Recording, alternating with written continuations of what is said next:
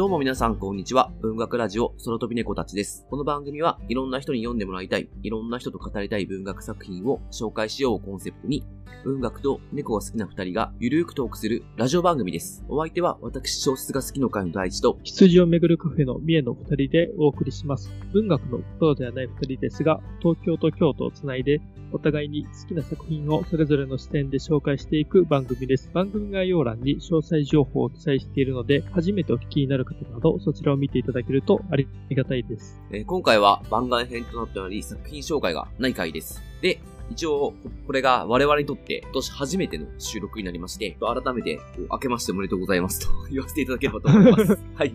明けましておめでとうございます。さっきみえさんとね、あの、収録始めるときに、明けましておめでとうございますって挨拶をしたので、そうそうそうはい前回がね、年末の、うん。ね収録だったんで、えっと、最近初めて今日お会いしたっていう そうですね。うんまあほぼ毎日連絡取ってたんで、なんか、う んあの、今更感はすごいあるんですけれども。まあまあ、はい。まあ、そうですね。確かに。じゃあ、えー、ちょっと本編入る前にですね、お知らせを何点かさせてください。ちょっと長くなるかもしれませんが、よろしくお願いします。全部で4点あります。1点目が、えっと、ベストエピソード投票をお願いいたします。こちら、えっと、2021年に、えー紹介したエピソード、配信したエピソードを、え現在ですね、皆様方からどのエピソードが一番面白かったか、投票をお願いしています。Google のフォームでやっておりまして、え番組概要欄から、え入ってきますので、ぜひ投票いただければなと思います。これが結構我々としては楽しみでして、どのエピソードが1位になるのかって去年もやったんですけど、結構ドキドキするので、ぜひご参加いただけるとありがたいです。そうですね。これもあの、投票いただいた方、投票理由っていうのも自由に記述してもらえるようになってるんですけど、結構ね、そういうのを読むのも、あの、面白くて、なんかこういう、あの、理由で選ばれたんだっていうのがっていうあの、そういったのも楽しみにしているので、いただけるとありがたいですね。で、2点目が、ちょっとこれがギリギリになるんですけど、14日、これの配信が10日なので、えーもうギリギリなんですけれども、えっ、と、ポッドキャストアワードというものがございまして、えーそちらがリスナー投票ができる、あの、アワードがあります。これは、あの前のからもお伝えしている通り、日本一のポッドキャストを決める祭典でございまして、ぜひ我々のポッドキャスト、文学ラジオ空飛び猫たちにですね、ご一票いただけると嬉しいです。ななかなかこれで我々が1位になるってことないと思うんですけれども、でも、少しでもこう、ちょっと上の何か注目されるようなポッドキャストになれたらなと思っておりますので、ぜひご投票いただければなと思います。ちょっとラジオ、ね、聞いてくださっている方には協力してもらえると非常にありがたいですね。で、えー3点目が、えっと、YouTube チャンネルを作りました。えっと、こちらなんですが、基本的には過去、あの、一番最初に、えー配信したエピソードから順番に静止画でアップロードしております。で、これが結構、やっぱ、ポッドキャストと違って、ちょっと動画になるので、まだ勉強中なんですけど、音楽がうまく合間に切ってなかったりとかするんで、ちょっと聞きづらいとこがあるかもしれないんですけれども、ぜひちょっと皆さん、チャンネル登録していただけたらなと思います。で、これは、あの、特にこれから YouTube でやっていこうっていうわけじゃなくて、あの、正直、えっと、このポッドキャストに、を知ってもらうための宣伝装置みたいな位置づけでちょっとやってまして、だからこれから YouTube で聞いてねっていうわけじゃないんですが、まあ、やっぱり再生回数とか、多分チャンネル登録者数みたいのが結構、なんかその YouTube をこう、知ってもらうには影響するみたいなので、まあ、あの、たまに見てくれたり、しかもあの、最後まで見見てもらうっていうの結構重要らしいので、もうラジオみたいにながら聞きしていただけると大変ありがたいです。これをきっかけに、我々のポッドキャストを知ってもらう人がまた増えたらなと思ってちょっとやっております。うんそうですね。なんか YouTube もあの、ラジオ使い活用している方もいらっしゃると思いますので、うん。なんかそういう方にはもしかすると、ポッドキャストより YouTube の方が、ね、これから聞きやすいのかもしれないなと思っていますね。一応最新エピソードまで追いついたら、ちょっと一週間遅れぐらいで、あの、YouTube の方は、あの、更新していこうかなと、今のところ考えております。今、あれなんですよね、その、YouTube に上げるのって、本当一番最初に撮った音源をちょっと使ってるんですけど、うんやっぱり私の、その当時の音声編集の技術の低さと、あの、マイクの性能の悪さがあって、ちょっと音が、こう、改めて聞いてみると、聞き取りにくいなってところはあるんですけど、あの、うんその辺をご容赦いただけると大変ありがたいです。で、最後の告知です。え1月23日、え東京の神保町にあるブックショップ無用のようで、我々二人が1日店長いたします。時間は、夕方の4時から夜の8時まで、4時間、あのお店に立たせていただきますので、えーぜひとも、あの、東京近郊にいらっしゃる方は来ていただけたらありがたいです。ちょっとどんなことをするかっていうのはちょっと今、検討中なんですけれども、まあ何かしらのイベント化するのか、それともただ、我々がいて、こう、お話をするのか、もしくは何かしらのものを、こう本に絡めたものを、ちょっと売らせていただくのか、まあ、その辺は全く、ちょっともう未定でして、まあ、ただ、ブックショップ無用のようさんっていうのは結構なんていうか、私もよく行ってるんですけど、店長がすごく気さくな方なんで、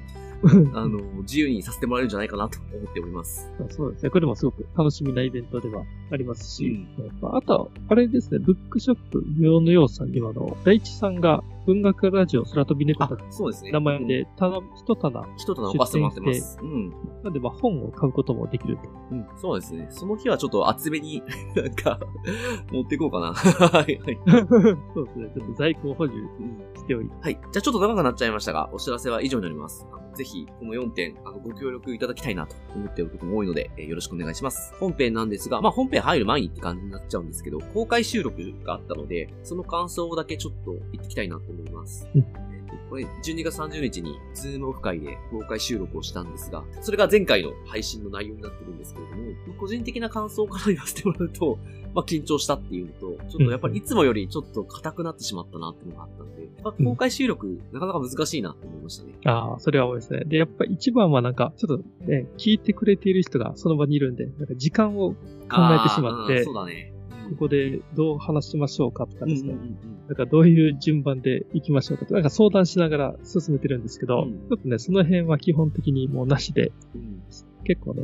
なんかそういうのは個人的にはちょっと駆け足で収録してしまったなとは思っていて、まあでも、それでも公開収録の当初見込んでいった時間、一応20分の予定だったんですけど、多分倍ぐらい伸びてしまって。申し訳なかった。うん。そうそうそう。そうですね。まあ、こういうのをなんかやってみて、まあ、こんなに難しいんだっていうのが、うん。なんか分かりましたね。まあ、選んだテーマがちょっと長い話になりがちなものだったから、申し訳なかったなって思いましたね。でもまあ、でも楽しかったですね。なんか、あの、んえっ、と、参加してくれた人には構成案、あの、お見せして、あの、普段我々がどういう風に収録してるかっていうのをちょっとお見せすることもできて、きっと参加した人の中では、ちょっと、あ、こんな風にやってるんだ、みたいな、驚きもあったんじゃないかなと思いますし、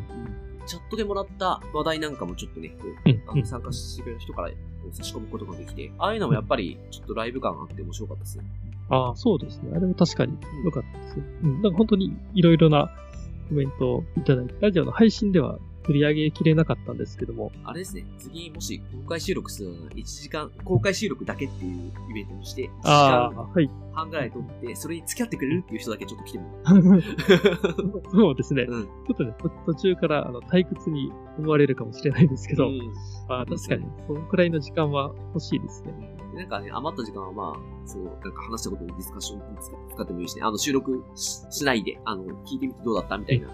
ある感じもいいかもしれないですね。うん。あとですね、編集して思ったんですけど、私もみえさんもそうなんですけど、えっといつも以上に編集してるんでわかるんですけど、えっとみえさんの口癖っていうかよく言う言葉は、あのとなんかなんですよ。あのなんかって、そうかよく。使うんで、で、私これをよく削るんですよ。あの、編集してる時に。で、私は多いのは、えっとまあとか、あとな、うんなんて言うかとか、うんまあなんて言うか、あのが多いんですけど、これも私よく削るんですけど、この収録これ多かったっす。やっぱ緊張したんだなと思って。そうなんです。いつも、いつもの1点は2倍はいかないけど、いつも以上に多かったなって思いましたね。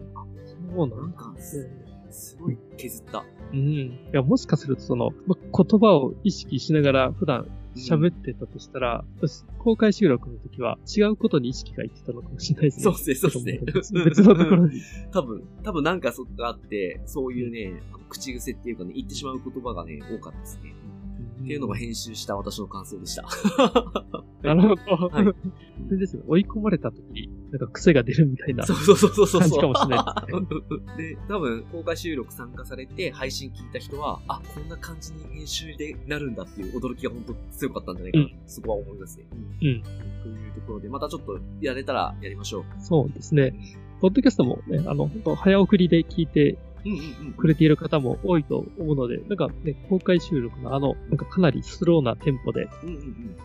喋っていて、で途中途中相談も入ったりとか、まあそういうのを逆に僕がそれをあの見る側だったら、それはそれで面白そうだなとうん。思います。確かにそうですね。ま あ、もっとがっつりした公開収録やってもいいのか。まあ、ついてきてくれる人がいるならって感じですね。じゃあ、そのとこで本編いきますか。うん、大丈夫か。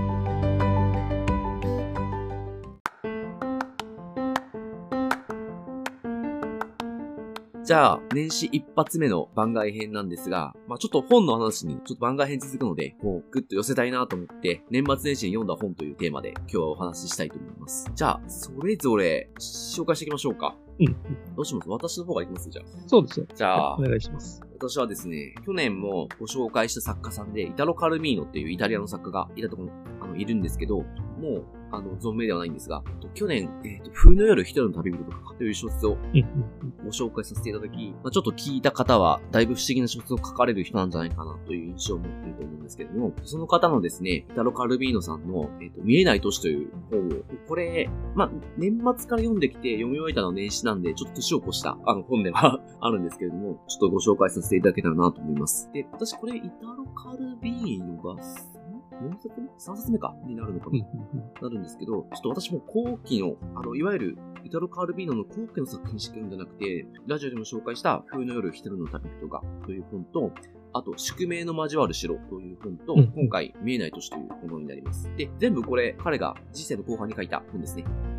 だいぶ実験的な内容になっていて、どれも。で、特に宿命の交わる城を読んだ時には、これって、なんかタロットカードがテーマになってて、なんかタロットカードが並べられてて、そこから物語を読み解くとかいうわけのわからない、あの、話だったんですけど、で今回の見えない都市もちょっと近くて、これはあの、空想都市が出てくる、空想都市がたくさん出てくる話なんですよ。70個出てくるんですけど、で、これがもう本当、あの、やっぱイタロカルビーノすごいなって思うのが、この、なんていうか、架空の世界というか、こう、想像の世界っていうのを描くのが本当に上手い方で、毎回ですね、何を語ろうとしてるのか、何を伝えようとしてるのか、捉えきれないっていうのが、ちょっと見えないとし、宿命で交わるでしょ。あと、フーヌール一人の旅人は割とわかりやすかったんですけど、まだ。あの、うんうん、でも、うん、でもなんかわかんないとこあるんで、なんか、そういう作家なんだろうな。多分これ何回読んでも、多分わかんないって思って終わる本を書く方なんだろうなと思います。だから、ちょっとその、初めから私がこのイタロカルビーノの今の印象を言ってしまうと、えー、この人は多分、読んだ人それぞれが、もう、なんていうか、受け取り方が全く変わってる作家なんじゃないかなと思ってます。うん本当になんか、受け取れる部分っていうのが多分、読み手によってかなり変わってくる作家なんだろうなと思ってますね。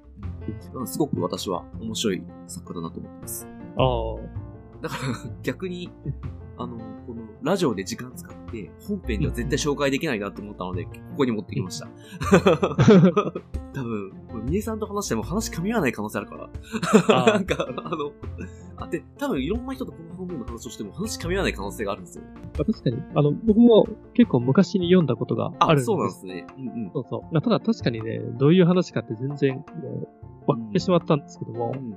その空想都市ですよね。これを人によってどうイメージするかって、もうね、全然もう違ってそうだなって思いましたね。うん、じゃあちょっとストーリーだけ少し伝えさせてもらうと、もう簡単、簡単なストーリーだけ伝えさせてもらうと、これ、マルコ・ポーロが主役なんですよ。あの、東方見聞録を書いたマルコ・ポーロなんですけど、なので、時代がだいぶ、えー、マルコ・ポーロは、ちょっとうんと、13世紀だ。13世紀なんで、だいぶ昔の設定なんですけど、でも、だいぶ、話としては結構、都市によっては近代化してる都市とかあるんですけど、まあ、それが、あの、マルコ・ポーロが、東方見聞録の中でも語られてるらしいんですけど、私ちょっと読んでないんで、ちょっとわからないんで申し訳ないんですけど、あの、フビライハン、えー、モンゴルのフビライハンに仕えたとされていて、で、その時にフビライハンに対して、あの、マルコ・ポーロが旅してきた都市の話を聞かせるというような内容になっています。で、でその都市なんですけども、明らかにそんな都市が実在するのかしないのかみたいな、なんか、そんな都市ばっかり描かれて、で、なんかこう、理想っぽい都市もあれば、もうなんか不思議な世界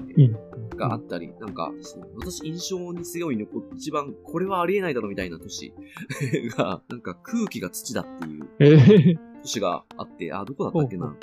で、これね、でもね、もう明らかにね、この本、目次、目次がですね、都市と記憶とか、都市と欲望とか、都市と記号とか、あ、で、都市と記憶1、都市と記憶2とか、都市と空1とか、こんな感じで、あの、全部の都市にちゃんと名前があるんだけど、あの、目次ではわかんないように書いてんだよね。ここがもう、すでに仕掛けられてんなって思ってるんですけど、もうあろうことかその、すごい読んでて印象に残った、あの、都市の名前を思い出せない。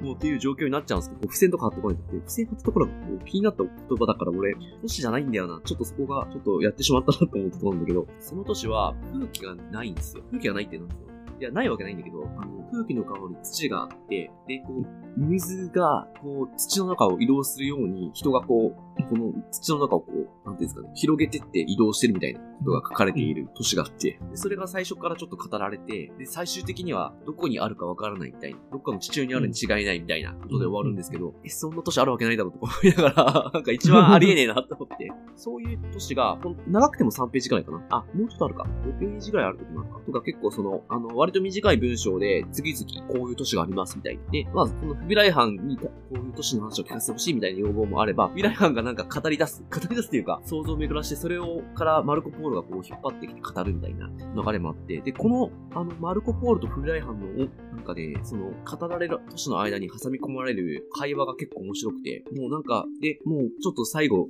印象に残った言葉、このフビライハンとマルコ・ポールの会話で印象に残った言葉をちょっと読ませてもらうと、これ、川で文庫の、言うと、175ページなんですけど、マルコ・ポールのセリフが始まっていて、えっと、私はいつでもただ話をするだけでございます。と、マルコが言う。しかし、私の話に身を傾ける者は、自分の待ち望んでいる言葉のみを受け止めるのでございます。陛下が、かたじけなくも耳を貸したまうこの話が別のものならば、また私が帰国いたしました時に、我が家の立つ鳩場通りの迅速小屋や船小屋へ巡る話もまた別物であり、またさらに後年になり、ジェノバの海賊どもの虜となって、冒険団の書き手と一つ牢に繋がれるということにでもなりましたならば、口述するかもしれぬ、その話もやはり別のものでございましょう。物語を支配するものは声ではございません。身でございます。と話していて、もうこれ結構ちょっと確信をついてるなと思っていて、本当この都市の話をたくさんマルコがしていくんですけど、ここの話に身を傾けるものが、結局自分の待ち望んでいる言葉しか受け止められないっていうことをここで言っていて、これもう後半なんですけど、ここんだけ話をしてきて、確かに、なんか自分がこんだけわけわかんない話をされると、自分がこう、待ち望んでる言葉しか自分印象に残んなかったんですよ、多分。あ、うん、こそういうのって結構やっぱり、なんていうか文学の確信をついてるような、ちょっと気もして、ちょっとやっぱりイタロ・カルビーノすげえなって あの 読んで思った本ですね。まあすいません、ちょっと今、たどたどしい朗読になっちゃったんですけど、結構読みにくい言葉がちょっと多かったりします。だからちょっと大変なんですけど、やっぱりカルビーノ面白かったなっていう、あの、感想でちょっと はい、思いたいなって思います。はい。そうそう。でも、読みにくいかもしれないですけど、うん。まあ、その分、じっくり読むことで、なんかその都市の雰囲気というか、うん、ね、カルビーノのその世界観っていうのがまた味わえるんじゃないかなというのは思いましたね。うん。これ、カルビーノやっぱすごいですね。で、え、でもなんで、うん、うん。あ、どうぞ。なんでこの小説読もうと思ったんですか？あ、私ですね、あれなんですよ。一番最初に、イタノ・カルビーノ読んだのは、冬の夜一人の旅人だったんで、うん、あれを読んだ時に決めたんですよ。イタロ・カルビーノ全部読むって。えー、あ、すごいですすごい作品数あるんですけど、ちょっと死ぬまでには、イタロ・カルビーノを絶対全部読もうと思って。今年の始まりに。で、しかも、うん。しかも、なんとなく次手に取ってしまったものが、あの、うん、宿命の交わる城だったんで、うん、これ、あれだなと思って、後半後期の作品からちょっとこう、読んでいこうかなみたいな決めてみたんですよね。うんちょっと他に、例えば多分有名なところで言うと、冬の夜人の旅人が、あたりが多分有名なんと思うんですけど、あとは、うんうん、えっ、ー、と、難しい愛とか、パロマとか、うんうん、あと、今年ちょっと読みたいな、もう手元にあるんですけど、レコスミ、ん？レコスミコミケっていうのをちょっと読みたいなこれ SF らしいんで、あの、ちょっと読みたいなと思いますね。うん、ちょっと、そういうテーマでちょっとやってますね。うん、いけるかな？そうね、カルビーノの本もね、めっちゃいっぱいありますからね。全部翻訳されてるのかちょっと。ああ、うん、そこは気になります。え、でも、えー、ちなみに、カルビーノに、その、思い入れがそこまであるっていうのは、どうしてなんですか？もう、冬の夜一人の旅人が面白すぎたって感じですね。もうなんか衝撃的だったんですよ。自分読んで。ああ、はい。なんだこれ初めて読んだあ、そう、初めて読んで、読んで、はい、何年前かな ?3、4年ぐらい前。うん。もっと前かな？いやー、ほんとなんか、すごかった。なんで、なんだこれと思って。うん。あの、確かに読書会の原点も、その本ですもんね。冬の夜。ああ、そうですね。うん、そうなんですよね。なんかやっぱり、すごい、すごい本だと思ったんで、うん、こういう本を書ける人は、他にどんな本を書いてるの？で、なんか、見えない年も、もうなんか、ほぼ理解できなかったんですけど、多分。でもなんか、すごいそれでも残るものがあるんで、やっぱそういう作家なんだろうなと思って、ちょっと読み続けたらなんか見えてくるものがあるのかないのかっていう感じですけど。皆さんのちょっと本、年末年始読んだ本をちょっと行きましょうか。いいですね。僕は小説ではなくて、はい、読書会について、語っている本で、読書会の教室という本ですね。うん、これがちょうど、えー、昨年の12月に出版されたばかりで、で書いているのが東京で双子のライオン堂という書店を、えー、されているこの武田信也さん、うん、えー、という方と、あの、ライターの田中圭介さん。という方が書かれていて、で、実際にあの、二人ともその読書会を常日頃されている方たちで、まあ、その読書会とは何かとかですね、まあ、どういうふうに、えー、読書会を運営しているのかとかですね、まあ、あとはどういう形の読書会があるかとか、そういう中の読書会についてかなり幅広く知ることができるので、あの、すごくあの面白く、えー、読めた本ですね。あの、すごく読みやすいんで、あの、読書会は参加されている方とか、まあ、これからしたいなと思っている方にすごく、あの、おすすめかなと思いますし、あと、読書会をしてみたいと思っている人ですね。まあ、この本でも読書会って、あの、するのが一番楽しいと。ああ、なるほど。主催してみるっていうのが一番いいというふうにちょっと書かれていて、それが楽しいと書かれていて、それ読書会してみたいなと思っている人にもすごく、まあ、おすすめな本なのかなと思って読んでました。で結構、なんというんですかね、参考になるようなところとかも、本の中でいろいろ書いてあって、これはあの読書会する側ですね。する側で、例えばその司会のこういう一言があると、なんかその参加者が助けられたっていうセリフを紹介していたりですね。まあ、例えばその読書会の進行の中で、あの好きだったセリフとか共感した一文を教えてくださいって言うと、まあ、参加者はそういうのは比較的読書会の際に言いやすいというかですね、発言しやすいので、そういうあの、振りを、あの、質問を投げかけてくれるとありがたいという、なんかそんな例ですね。あと、あの、持ち込み読書会ですね。これはあの、課題本ではなくて、その一人一人本を紹介していくというような、そういう、えっ、ー、と、読書会では、なんかゲーム形式にすると盛り上がるというので、まあ、ゲーム形式の例を紹介していたりとかですね。あとね、ページの中にはその、読書会のあの、告知文の例ですね。なんかどのように、え告知をしているかとかですね。なんかすごく、なんか参考情報がいっぱいあったんで、あの、その辺もちょっと面白く読んでました。その読書会主催者との対談というのもあってですね。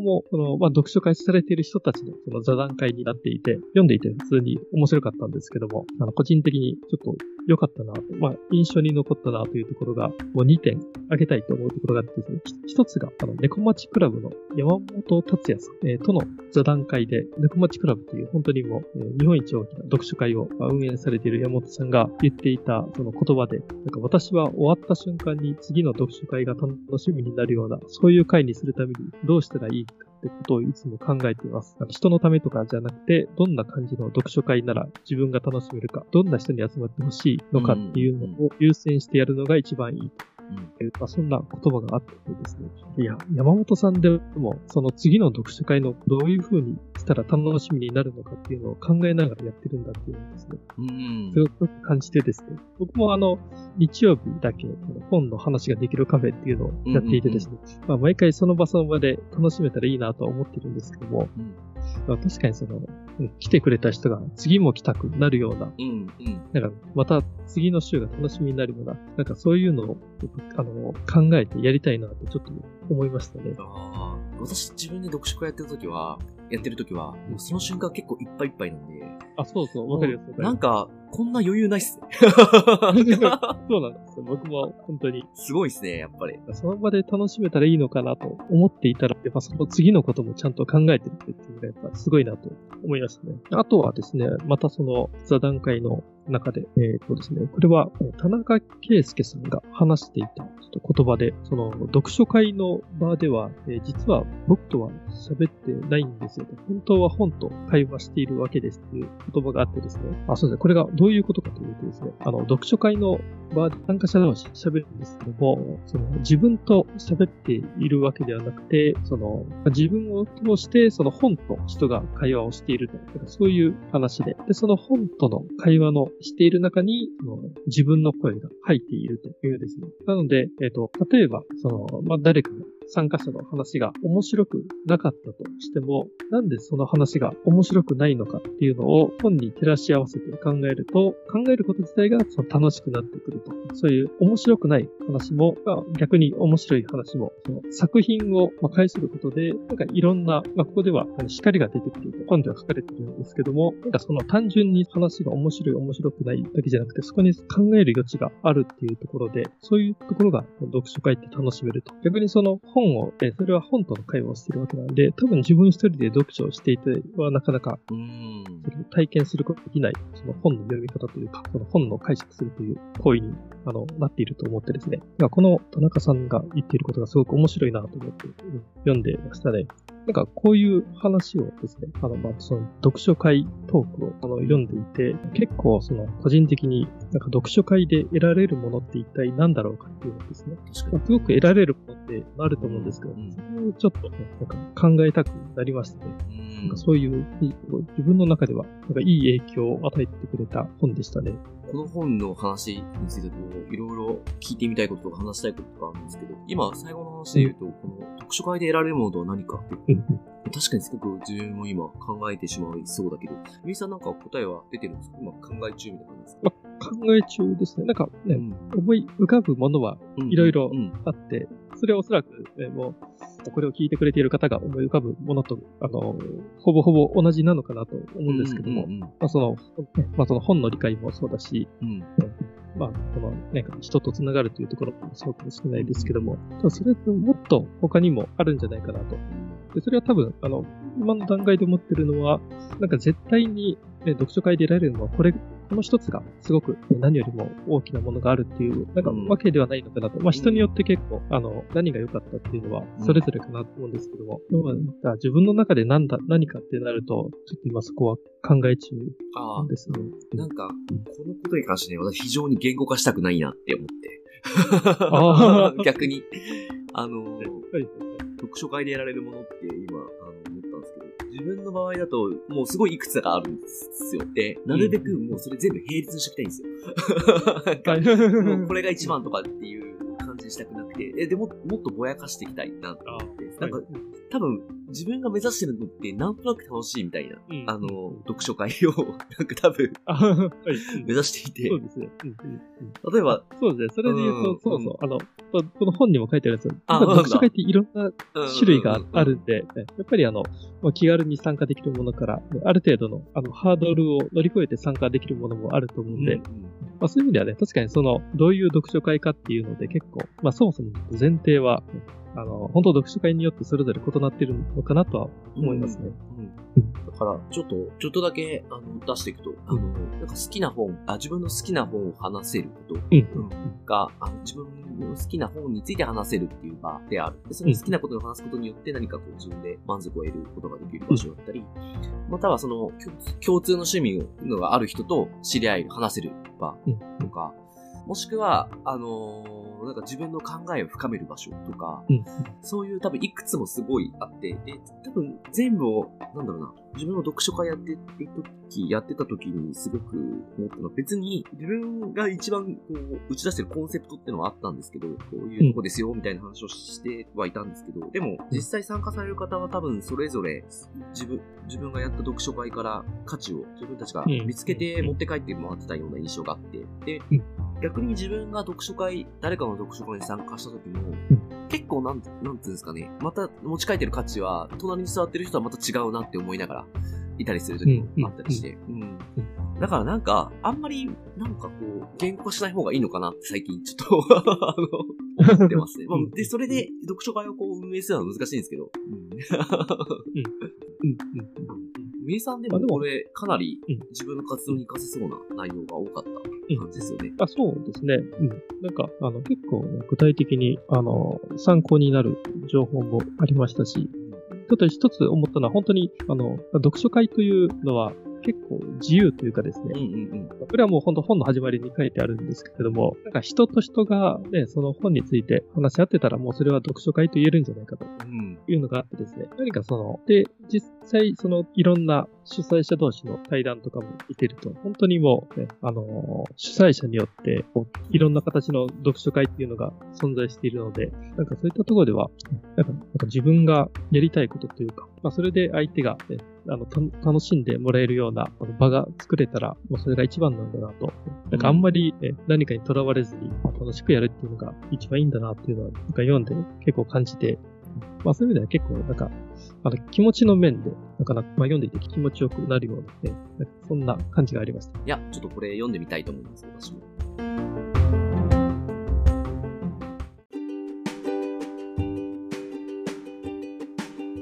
じゃあ、ちょっとこれからですね、まあ、新年初の収録ということで、今年どんな一年にしたいかっていうのをちょっと話していきたいなと思います。ちょっとまず、ラジオとしては話しますか、少し。うんそうですね。で、ちょっと個人の活動もあるとは思うんですけど、ラジオとしてはですね、今年は、まあ、みえさんと結構年末年始打ち合わせしてたんですけど、なんかこう、具体的にちょっと新しいこと始めようみたいなことはちょっと多くて、どんな感じっていうのはあんまり詰められてないんですけど、まあ、冒頭で話したように YouTube 始めます。あと、今、整ってないんですけど、えっと、サポーター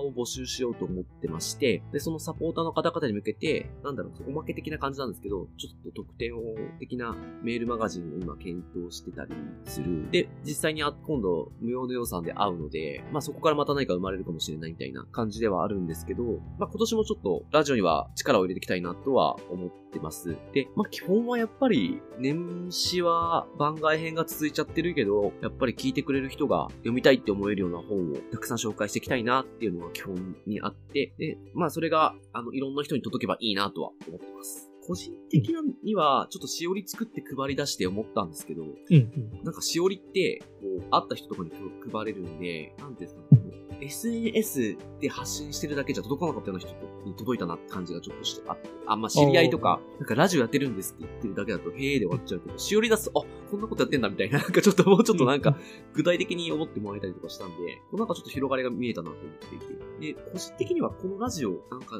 届あの、好きになってくれる人にはまだまだ届いてないなみたいな感覚が、ちょっと。うん、あの、2021年の年末芽生えて、ちょっと好きになってくれるような人に届けるように、ちょっともうちょっと頑張りたいなと、今年は思いました。うん。私はね、ララジオに関しては。うん。メイさんどうですかね？まあでもね、大地さんの言っていたうん。通りだと思いますし、まあ、あとはそうです。まあ、ラジオ、そもそも始めたのは、やっぱりお互い、うんまあ、その、趣味でというかですね、やっぱ楽しい時間を過ごしたいなというのでうん、うん。始めたと思うんですけども、まあ、それを、まあ、僕と大地さん、えーだけじゃなくて、聞いてくれている人も増えてきたっていうのをすごく感じていまして、なんかもっと、その、ラジオを楽しみにしてくれている人と楽しめるような、なんかそういうのを今年は作ってうん。いくのかなとは感じてます。まあ、年末にズームオフ会みたいなのやったけど、ああいうのをね、ちょっとうまい形でいろいろ定期的にやれたら面白いし、ううん。ん。なんか、うん。あの、ズームオフ会やって、まあ、そあの、そんなに今回その参加者同士が交流してもらう時間っていうのはうまく作れなかったのがすごい反省点なんですけど、なんとなくだけど、うんリスナー同士が話してみると多分、うん。あの、なんていうか、普段出会えなかったけど、出会いたかった方々みたいな感じになるんじゃないかな、みたいな感覚がちょっとうんうんありますね。やっぱ海外文学中心で発信してきてるから、なんかちょっとそういうのに、あの、アンテナ高い方々が多分集まってる可能性もあるし、かなとちょっと思ってまして。うんそうですね。うん。ね、本当にね、共通の、まあ、好きなものをね、あの、まあ、持っている方たちが、やっぱり、ね、交流できるっていうのは、それすごい楽しい時間になると思うので、うんね、そういうのは確かに、この文学ラジオでできそうなことかなと思いますよね。うん。そういう装置になったらありがたいですよね。うん、うん、うん。まあでも基本は、あの、ゆるく発信し続けるっていうのが ベースかなとは、はい。みさんは個人的には今年はどんな一年にしたいですか？そうですね。あの、すごくふわっとしているんですけども、うんうんうんまあ今年はフットワークを軽くあしたい。と思っていますね。まあ、去年がですね、あの、すごく自分の中では腰が重かったなと思っていて、まあ、まあいろいろ、まあ、忙しいというかいろいろバタついていたというところがあって、うん。何かその、どこか出かけたりとかですね、ちょっとその、えっ、と、用事を作ったりっていうところから、ちょっと避けていたところがあったので、もうこれはもう完全に個人的な目標というと別なんですけど、フットワーク、今年はフットワークを、あの、軽くして、うん。まあ、何かあった時にパッと動けるようにしたいなと思っていますね。まあ、そのためには、今年は暇になりたいなとは思ってますね。ああ、暇になりたい。いいっすね。そう、暇になりたい。そうですね。そうですね。私はね、ずっとぼーっとしておきたいなと思います。重要ですよね。なんか、自分も年末なので結構仕事が忙しくて、うん、結構あれだったんですけど、年末最後の1週間、まあ、10日間ぐらいに急にようやくちょっと時間ができて、時間、まあ、うん、ちょっと時間ができたわけじゃないんですけど、まあ、仕事がちょっと和らいで、そうすると、なんかやっぱぼーっとする時間が少し持てたりとかして、そうすると結構いろんなアイディアが自分だったら出てくるから、ちょっと、暇って重要っすね。そうですね。まあ、僕が思うのはやっぱり、その、何かと腰が重い時って、うん、結局やってることって、まあ、作業ばっかりかなと思うんですね。ね、そうですね。何かそのアイディアを考えたりとか、えー、なんかそこまで至ってないなと思っていて、まあ、そういう意味では本当、まあ、まずは暇になって、でそこで、ね、できた、まあ、空白の時間で、まあ、いろいろ考えたりとかですね。まあ、そういう時間をたくさん作りたいなとは思ってます。そう意識するだけでだいぶ変わりそう。うん。うん、そうですね。うん。そうですね。ちょっと1年前、去年はなんかそういう展望を話したときに、全然ね、言っただけで、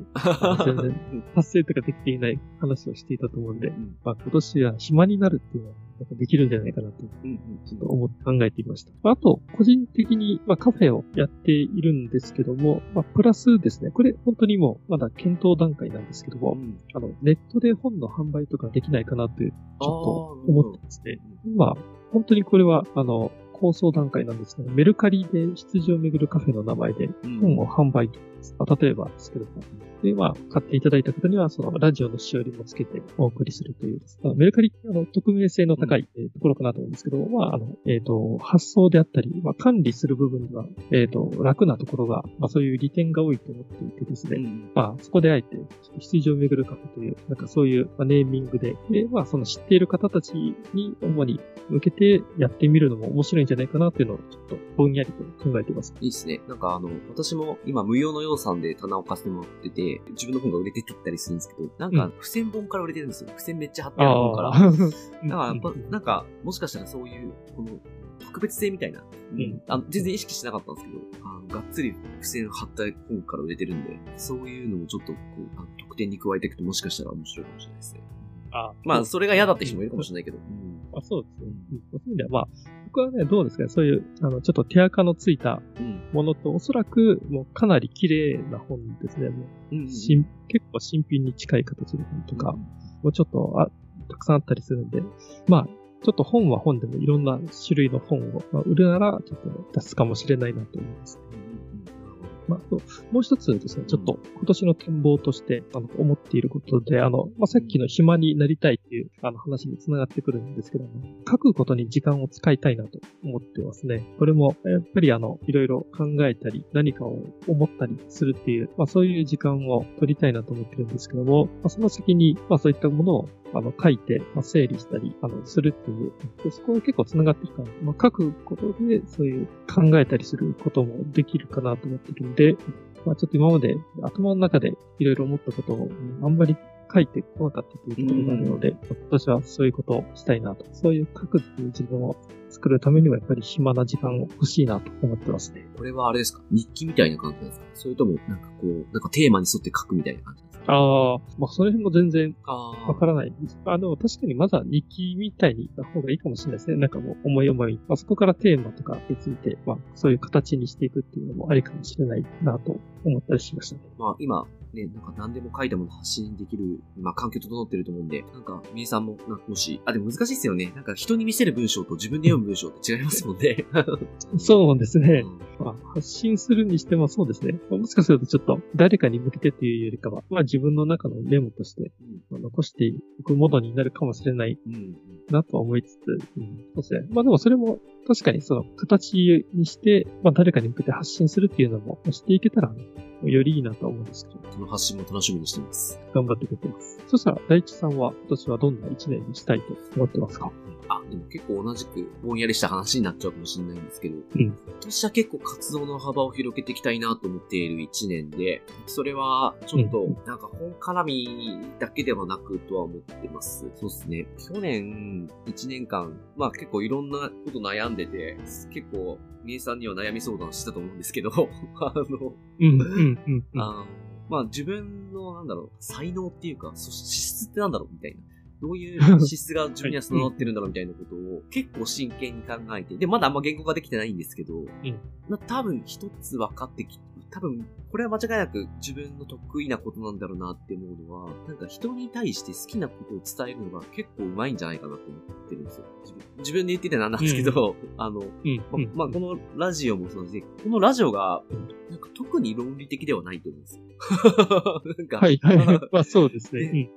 で、仕事をしてても思うんですけど、特にプレゼン能力が高いわけでもないと思ってるんですよ。で、うんでもなんか、人に好きなことを伝えるのが得意だし、あ、えっと、リアルで話してる人とかだと思うんですけど、伝わってる感が結構あるんですよね。あの、自分の感覚の中では。うんだから、こういうのが結構上手いんだろうなと思ってるのと、あともう一つ、自分が、自分が好きになるものを見つけるのも得意な方だと思ってるので、おーあだから、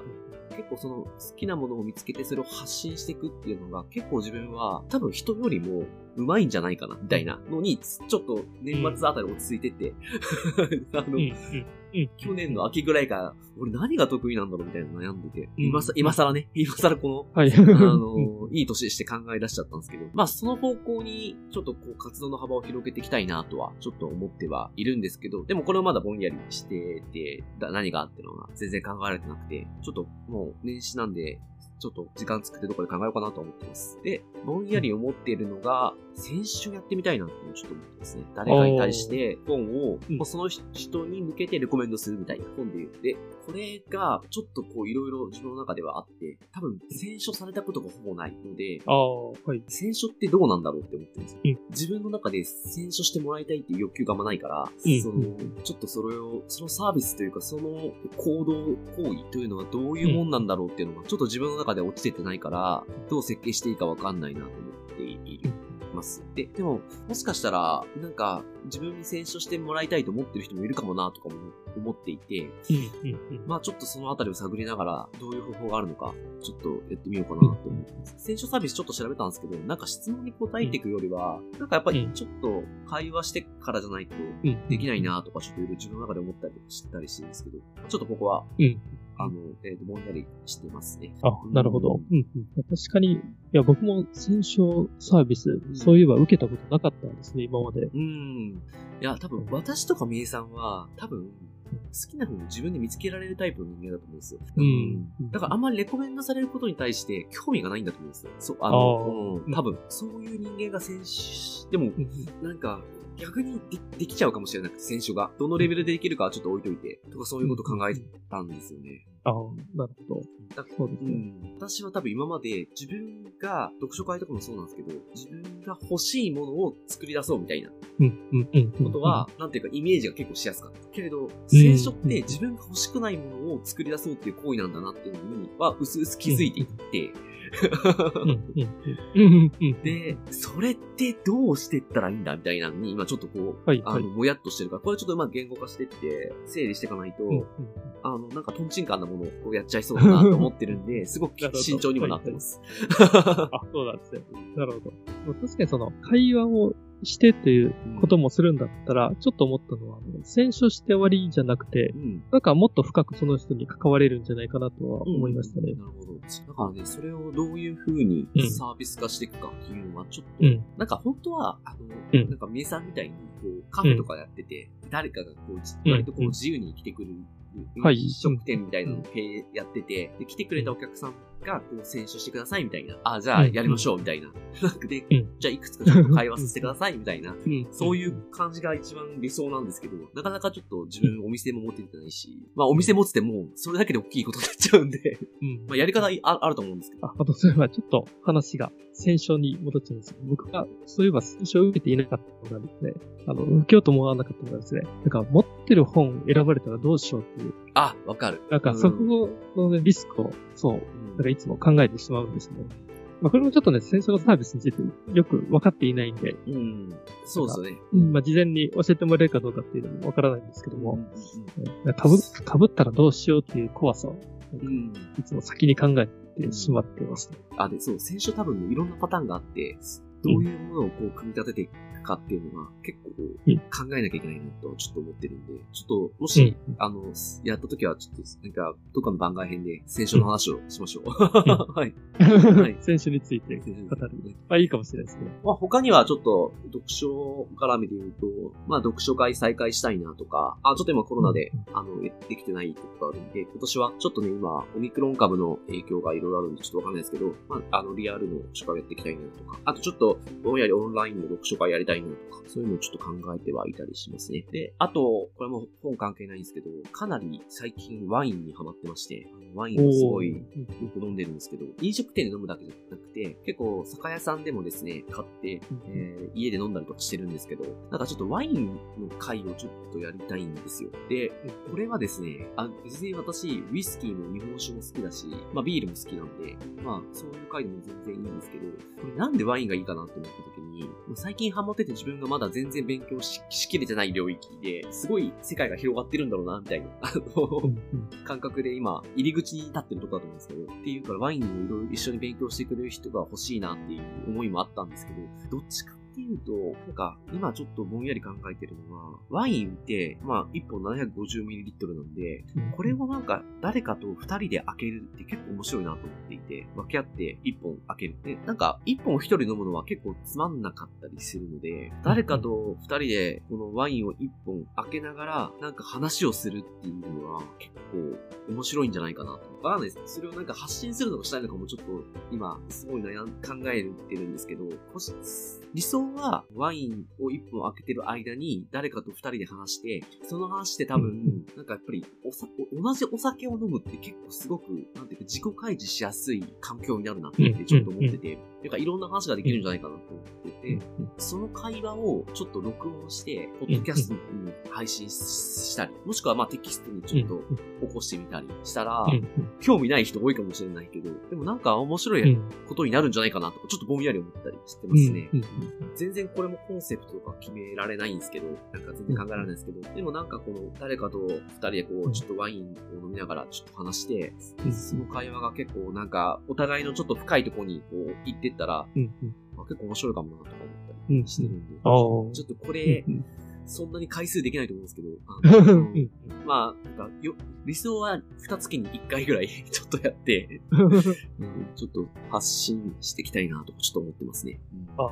面白そうですね。なんか、せっかくそういうのをするんだったら、ワイン好きな人って本当に、うん。ね、幅広くいらっしゃると思うんで、なんかその、年代もそうだし、なんかもう趣味とかも、うんうんうんもうすごいババラバラな人たちと飲んだりするとなんか面白いかもと思いましたね。なんかワインを通じて喋って。これ、なんだろう、日本酒とかだと、え四合瓶だと足んない気がするし、一升だと重い気がするし、ウイスキーだと終わんないんですよ。絶対。ワインかなってちょっと思って。はい。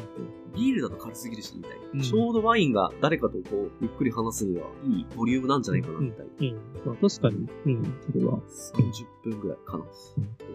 うん。あ、でもどうですかね ?30 分で終わるかなって。確かにね、このラジオやってる限りね。そ うそうですね。なんか、2、3時間ぐらいかかりそうだけど。まあ、そしたらね、あの2本目とか言って、あのうんチャプター変えれ。ば。チャプターはい、変えて、はい。あの、すればいいかなと。まあちょっとその辺はいろいろあるんですけど、まあちょっとそういう、うんあの、読書以外でもちょっとなんかやってみたいなと今思ってますね。いいですね。なんか、あれですね、ポッドキャストをやると、酔うまでが前編で、酔ってからが後半、後編でとか。なるほどね。確かに。面白いかも。だからちょっと思ったりしてます。で、うんうーんちょっと、あの、みさんと同じく私も時間がないとこういうことがいろいろ考えることもできないし、組み立てることもできないので、ちょっと自分、なんか、なるべく時間を作っていこうとは今思っていて、でも、そのためにはですね、ちょっといろいろ気合を入れなきゃいけないなと思ってるんで、一回、ゴールデンウィークまでいろいろ走り続けようかなと思ってます。あんま休まないで。あ、今年は、えー。今年はちょっと一回、あの、ラジオのことも含めて、うんあの、ゴールデンウィークまでは、今年のゴールデンウィークはとにかく、うんあの、なんだろう、休むってことを考えずに動き続けようかなと。ちょっと、で、ゴールデンウィーク一回ちょっと、オオフにするっていう。あの、作業を入れようかな、みたいな。かなり気合入ってます。そうですうんね。ちょっとでも、やっぱりなんか、勢いは、ちょっと最初の勢いは必要だなって思うことが始めるには、それはちょっと、ちょっとそれは頑張ろうかなってちょっと思ってます。うんうんうん。で、ゴールデンウィーク以降、ちょっと今年の前半やったことを整理していくみたいな感じかなとは。はいはい。こう、あの、なんか一緒にやりたいっていう人いたら、声かけてもらえると。あの、気合が、うんあの、入った状態だったら乗るかもしれないです。ゴールデンウィークまでだったら、乗ってくれる可能性があると。じゃあ、そのとこですかね、今日は。うんうん、そうですね。はい。